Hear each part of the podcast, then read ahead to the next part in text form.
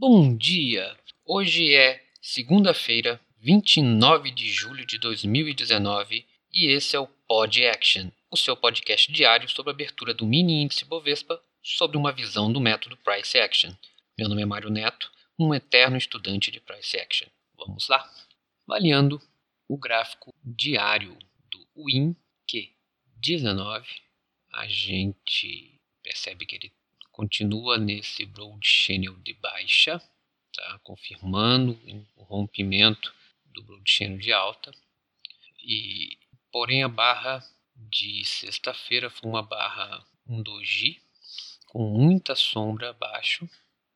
Tá? E uma, uma característica importante aqui, que eu havia falado na sexta-feira, existia um magneto aqui no 103,600 que foi exatamente aonde foi a máxima do dia de ontem. Ele parou lá e voltou a cair.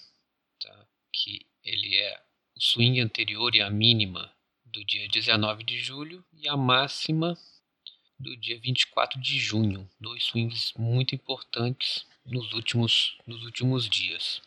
Ok? É, vamos para os 60 minutos. Nos 60 minutos, que a gente consegue ver aqui é que ainda tem um gap de baixa nessa barra das 10 horas do dia 25, quinta-feira. Foi uma barra muito forte e deixou um gap e foi exatamente o rompimento daquela TTR, daquela TR que estava vindo desde o dia 15 de julho. Então foi a barra que rompeu aquele, aquele TR e começou, pelo que a gente está observando aqui, uma nova TR abaixo dessa linha do 103,615, que era a mínima da TR anterior. Tá? Não, ainda não está com o mesmo tamanho, a TR de cima tinha cerca de 1.500 pontos, 1.800 pontos, e essa TR que está se iniciando, ela tem cerca de 1.200 pontos. Por isso que, como a gente vai ver nos, nos próximos tempos gráficos, é, ele está formando um triângulo expandido e é bem provável que ele vá ainda fazer uma baixa para realmente atingir o tamanho dessa, dessa terra anterior. Tá? Uh, no 30 minutos, dando um zoom aqui, o que, que eu achei interessante no 30? estava se formando na sexta-feira, logo pela manhã, eu falei que estava formando um triângulo expandido. E a barra das 11h30, ela bateu, encostou na linha de baixo do triângulo expandido e voltou a subir. Foi muito preciso.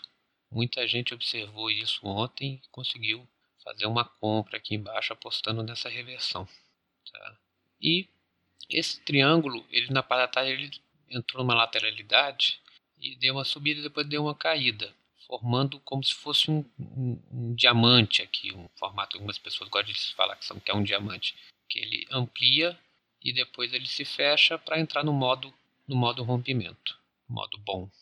No 15 minutos a gente consegue ver uma outra coisa, que é o seguinte, três três puxadas vindas de, depois da queda da quinta-feira, a primeira barra, o primeiro swing foi meio-dia.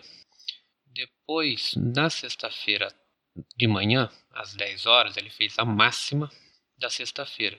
E no meio da tarde ele tentou fazer uma nova máxima, mas ele parou ali às 15h45. Se você traçar uma linha, você vai perceber que ele é, ele encosta nessas três pontas, nessas três puxadas muito precisamente. E se você traçar uma outra linha paralela abaixo, você vai ver que fica muito próximo também das mínimas embaixo. Então, é, parece que tipo assim, então nós estamos numa TR, num, num, na verdade num road channel de baixa, mas com características de lateralidade. Tá?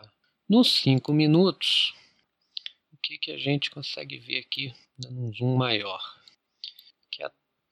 O movimento de ontem foi bem lateral, amanhã começou a lateral e ele fez um big down, um big up e depois ele lateralizou, entrou numa TTR aqui na parte da tarde.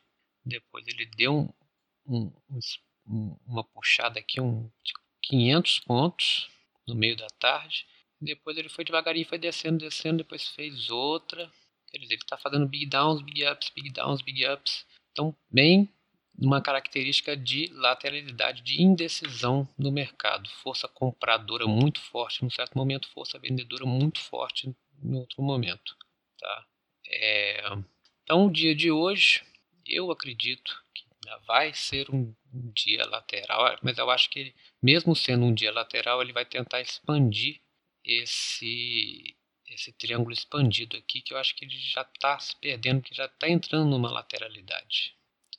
Mas se ele romper essa, essa linha de baixa aqui, mas quase, quase que reta, quase que horizontal, que está vindo lá da quinta-feira, eu acredito que ele vá fechar esse gap de baixa da quinta-feira à tarde, entre o 104,550 e o 103,750.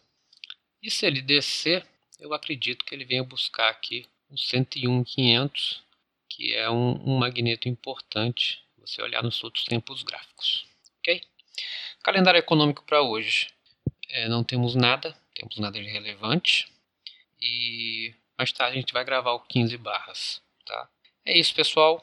Bons trades para todos e até amanhã com mais um Pod Action. E só mais uma coisa: toda sombra é uma falha de rompimento em um tempo gráfico menor.